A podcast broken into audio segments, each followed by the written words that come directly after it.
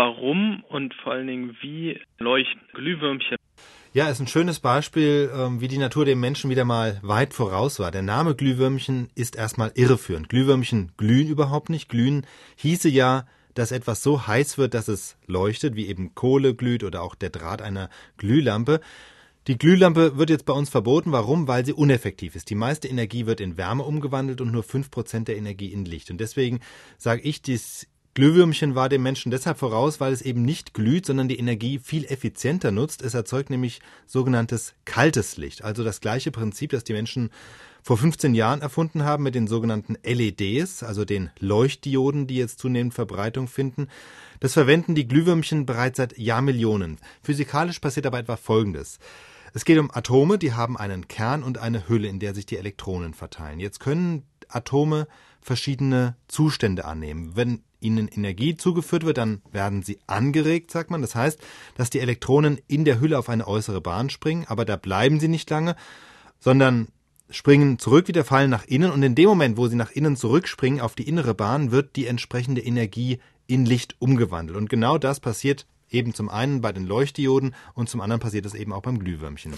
Das ist wirklich verblüffend, weil ähm, dieses Licht der Glühwürmchen ist ja auch so ein bisschen kühl wie bei den LED-Lämpchen. Ja, es ist tatsächlich die gleiche Art von Licht. Ähm, der Unterschied besteht nur darin, wie die Atome angeregt werden. Also bei den LEDs geht das mit elektrischem Strom, dadurch werden dort die Atome angeregt.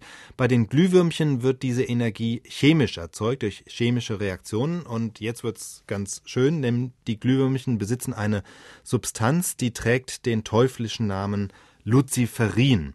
Allerdings nicht deshalb, weil die Substanz selber etwas Teuflisches hätte, sondern weil Lucifer ja wörtlich bedeutet Lichtträger und dieses Luciferin reagiert mit einem entsprechenden Enzym, der Luciferase. Und bei dieser Reaktion entstehen auch wieder diese angeregten Atome. Und wenn die sich eben wieder abregen, dann geben sie wie auch bei der Leuchtdiode Licht ab. Wie gesagt, hocheffizient. 95 Prozent der Energie, die dabei eingesetzt wird, wird in Licht umgewandelt. Bei der Glühlampe, wie gesagt, waren es nur 5 Prozent. Und leuchtet dann das ganze Glühwürmchen? Nee, nur das Hinterteil. Also da muss man noch was sagen. Der Name Glühwürmchen ist auch noch aus einem anderen Grund falsch die glühen nicht nur nicht, es sind auch gar keine Würmer, sondern es sind Käfer. Und diese Reaktion, diese chemische Reaktion, die findet im Hinterteil der Tiere statt. Das ist transparent, das Hinterteil, und zwar befindet sich am Hintern eine Schicht aus Salzkristallen und die reflektiert das Licht. Also ganz so ein bisschen wie beim Autoscheinwerfer, ja. Also da gibt's auch eine reflektierende Schicht und eine durchsichtige Scheibe, die lässt das Licht nach außen. Also auch da wieder war die Natur uns weit voraus. Und warum ist dieses Leuchten gut?